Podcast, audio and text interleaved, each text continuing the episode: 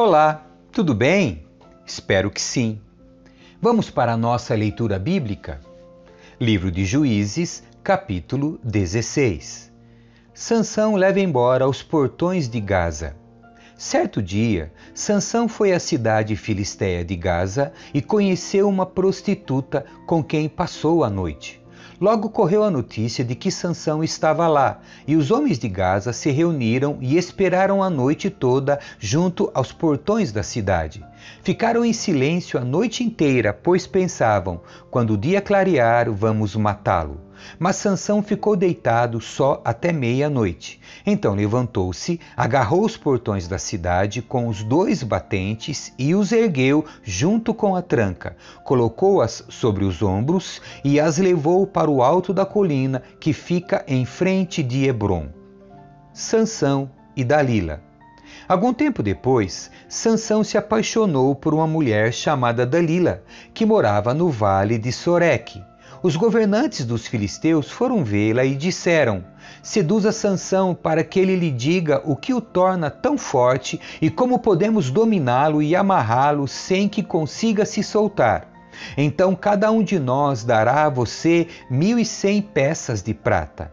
Assim, Dalila disse a Sansão: Conte-me, por favor, o que o torna tão forte e como poderia ser amarrado sem conseguir se soltar. Sansão respondeu: Se eu fosse amarrado com sete cordas de arco novas, ainda não secas, ficaria tão fraco como qualquer outro homem. Então os governantes filisteus levaram para Dalila sete cordas de arco novas e ela amarrou Sansão. Ela havia escondido alguns homens num dos quartos interiores da casa e gritou: Sansão, os filisteus vieram atacá-lo.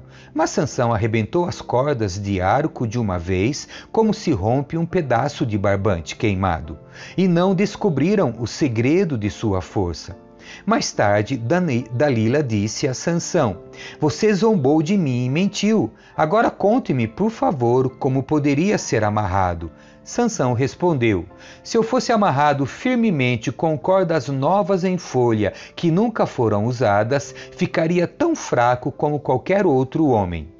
Assim, Dalila pegou cordas novas e o amarrou com elas. Os homens estavam escondidos no quarto interior como antes, e de novo Dalila gritou: Sansão, os filisteus vieram atacá-lo. Mais uma vez, porém, Sansão arrebentou as cordas em seus braços como se fossem fios. Então Dalila disse: Você zombou de mim e mentiu. Agora conte-me, por favor, como poderia ser amarrado. Sansão respondeu: Se você tecesse as sete tranças de meu cabelo no pano de seu tear e o prendesse com o pino do tear, eu ficaria tão fraco como qualquer outro homem. Enquanto Sansão dormia, Dalila teceu as sete tranças do cabelo dele no pano. Depois prendeu-o com o pino do tear. De novo ela gritou: Sansão, os filisteus vieram atacá-lo. Mas Sansão acordou e soltou de uma vez o cabelo do tear e do pano. Então Dalila disse: Como você pode dizer que me ama se não me conta seus segredos? Zombou de mim três vezes e ainda não me disse o que o torna tão forte. Todos os dias ela o atormentava com sua importunação até ele não suportar mais. Por fim, contou-lhe seu segredo. Meu cabelo nunca foi cortado, pois fui consagrado a Deus como nazireu desde o nascimento. Se minha cabeça for raspada, eu perderia as forças e ficaria tão fraco como qualquer outro homem. Dalila percebeu que, finalmente, Sansão havia lhe contado a verdade e mandou chamar os governantes filisteus. Venham mais uma vez, disse ela. Sansão finalmente me contou seu segredo. Os governantes foram ao encontro dela e lhe deram o dinheiro. Dalila fez Sansão dormir com a cabeça em seu colo e então chamou o homem para cortar as sete tranças do cabelo dele. Desse modo, começou a enfraquecê-lo e suas forças o deixaram. Então ela gritou: Sansão, os filisteus vieram atacá-lo.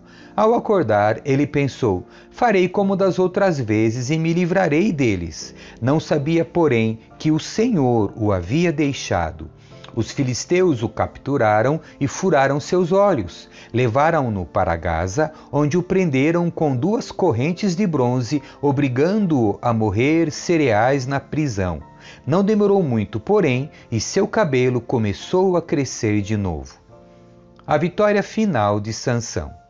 Os governantes filisteus realizaram uma grande festa, na qual ofereceram sacrifícios e louvaram seu deus Dagon. Nosso Deus nos deu a vitória sobre nosso inimigo Sansão, diziam eles. Ao ver Sansão, o povo louvou o seu Deus. Nosso Deus nos entregou o nosso inimigo, diziam. Aquele que destruía a nossa terra e matou muitos de nós, agora está em nosso poder. A essa altura já estavam muito bêbados e começaram a gritar: Tragam Sansão para que nos divirta. Assim, trouxeram Sansão da prisão para diverti-los e o fizeram ficar em pé entre as duas colunas que sustentavam o teto. Sansão disse ao jovem servo que o guiava pela mão: Ponha minhas mãos nas duas colunas que sustentam o templo, quero me apoiar nelas. O templo estava lotado. Todos os governantes filisteus estavam presentes, e havia cerca de três mil homens e mulheres na cobertura, vendo Sansão e se divertindo às custas dele. Então Sansão orou ao Senhor: Soberano Senhor, lembra-te de mim novamente. Por favor, ó Deus, fortalece-me só mais esta vez. Permite que, com um só golpe eu me vingue dos filisteus pela perda de meus dois olhos. Então Sansão se apoiou nas colunas centrais que sustentavam o templo, empurrou-as com as duas mãos e exclamou: Que eu morra com os filisteus. E o templo desabou sobre os governantes filisteus e sobre todo o povo. Assim, Sansão matou mais pessoas quando morreu do que em toda a sua vida. Mais tarde, seus irmãos e outros parentes desceram para buscar o corpo. Eles o levaram de volta para casa e o sepultaram entre Zorá e Estaol, onde seu pai, Manoá, estava enterrado. Sansão julgou Israel durante vinte anos. Capítulo 17 Os ídolos de Mica Havia um homem chamado Mica que vivia na região montanhosa de Efraim. Certo dia disse à sua mãe: Eu a ouvi amaldiçoar a pessoa que roubou suas mil e cem peças de prata. Na verdade, fui eu quem roubou essa prata. Ela está comigo. O Senhor o abençoe, meu filho, respondeu a mãe. Ele devolveu a prata e ela disse: Dedico solenemente estas peças de prata ao Senhor. Em favor de meu filho, mandarei fazer uma imagem esculpida e um ídolo de metal. Assim, quando ele devolveu a prata à mãe, ela separou duzentas peças e as entregou a um ourives. Delas, ele fez uma imagem esculpida e um ídolo de metal que foram colocados na casa de Mica. Esse homem, Mica, construiu um santuário para o ídolo e também fez um colete sacerdotal e alguns ídolos do lar. Então nomeou um de seus filhos como seu sacerdote pessoal. Naqueles dias, Israel não tinha rei, cada um fazia o que parecia certo a seus próprios olhos. Certo dia, um jovem levita que vivia em Belém de Judá chegou àquela região havia saído de Belém à procura de outro lugar para morar. Em sua viagem, chegou à região montanhosa de Efraim e aconteceu de parar na casa de Mica. De onde você vem? perguntou Mica. Ele respondeu: Sou levita de Belém de Judá e estou à procura de um lugar para morar. Fique aqui comigo e seja pai e sacerdote para mim, disse Mica. Eu lhe darei dez peças de prata por ano, além de roupas e comida. O jovem levita concordou e se tornou como um dos filhos de Mica. Então Mica nomeou o levita seu sacerdote pessoal e o jovem ficou morando em sua casa. Mica disse: Agora sei que o Senhor será bondoso comigo, pois tenho um levita como meu sacerdote capítulo 18 Idolatria na tribo de Dan. Naqueles dias Israel não tinha rei. A tribo de Dan procurava um lugar onde se estabelecer, pois ainda não tinha tomado posse do território que havia recebido como herança quando a terra foi dividida entre as tribos de Israel. Então os homens de Dan escolheram dentre seus clãs cinco guerreiros corajosos das cidades de Zorá e Estaol para explorar um território onde a, tribo pudesse se estabelecer. Quando esses guerreiros chegaram à região montanhosa de Efraim, pararam na casa de Mica e passaram a noite ali. Enquanto estavam na casa de Mica, reconheceram o sotaque do jovem levita, de modo que se aproximaram dele e perguntaram: Quem o trouxe para cá e o que você está fazendo neste lugar? Por que está aqui? O jovem respondeu: Fiz um acordo com Mica e ele me contratou como seu sacerdote pessoal.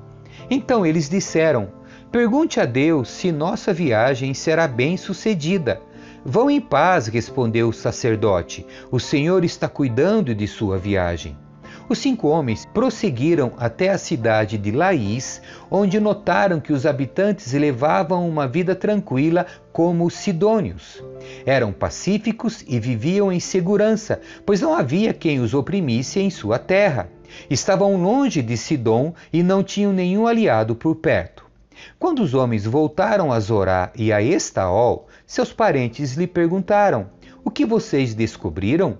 Eles lhe responderam: Vamos atacá-los. Vimos a terra e ela é muito boa. O que vocês estão esperando? Não hesitem em avançar e tomar posse dela. Quando chegaram lá, verão que o povo leva uma vida tranquila. Deus nos deu uma terra espaçosa e fértil onde não falta nada. Então 600 homens da tribo de Dan, armados para a guerra, partiram de Zorá e de Estaol. Acamparam num lugar a oeste de Kiriat Jearim, em Judá, conhecido hoje como Maané Dan. Dali prosseguiram para a região montanhosa de Efraim e chegaram à casa de Mica. Os cinco homens que haviam explorado a terra nos arredores de Laís explicaram aos outros: numa destas casas há um colete sacerdotal e também alguns ídolos do lar, uma imagem esculpida e um ídolo de metal. O que vocês acham que devem fazer? Os cinco homens saíram da estrada principal e foram à casa de Mica, onde morava o jovem levita, e o saudaram. Os 600 guerreiros armados da tribo de Dan ficaram à entrada da porta, e os cinco espiões entraram no santuário e removeram a imagem esculpida, o colete sacerdotal, os ídolos do lar e o ídolo de metal. Enquanto isso, o sacerdote ficou junto à porta com 600 guerreiros armados. Quando o sacerdote viu que os homens estavam levando todos os objetos sagrados do santuário de Mica, perguntou: O que vocês estão fazendo? Fique quieto e venha conosco, responderam. Seja nosso pai e sacerdote. Não é melhor ser sacerdote de uma tribo inteira e de um clã de Israel do que da casa de um só homem? O jovem sacerdote aceitou de bom grado acompanhá-los. Pegou o colete sacerdotal, os ídolos do lar e a imagem esculpida e se uniu a eles. Então deram a volta, colocaram as crianças, o gado e os bens na frente do grupo e partiram. Quando os membros da tribo de Dan estavam longe da casa de Mica, ele e seus vizinhos foram atrás deles. Gritavam para os homens de Dan, que se voltaram e disseram a Mica: Qual é o problema? Por que você convocou esses homens para nos perseguir? Mica respondeu: Como é que vocês me perguntam qual é o problema? Tomaram todos os deuses que fiz e levaram o meu sacerdote, não me restou nada? Os homens de Dan disseram: Cuidado com o que você diz. Temos em nosso meio alguns homens agressivos que poderiam ficar com raiva e matar você e sua família. Assim, os homens de Dan seguiram seu caminho. Quando Mica viu que eram numerosos demais para atacá-los, deu meia volta e foi para casa. Então os homens de Dan, levando os ídolos de Mica e seu sacerdote, chegaram à cidade de Laís, cujo povo era pacífico e vivia em segurança. Mataram a espada os habitantes e queimaram a cidade. Não havia ninguém que livrasse os habitantes da cidade, pois estavam longe de Sidom e não tinham nenhum aliado por perto. Isso aconteceu no vale de Bet-Reob. Então o povo da tribo de Dan reconstruiu a cidade e passou a habitar nela.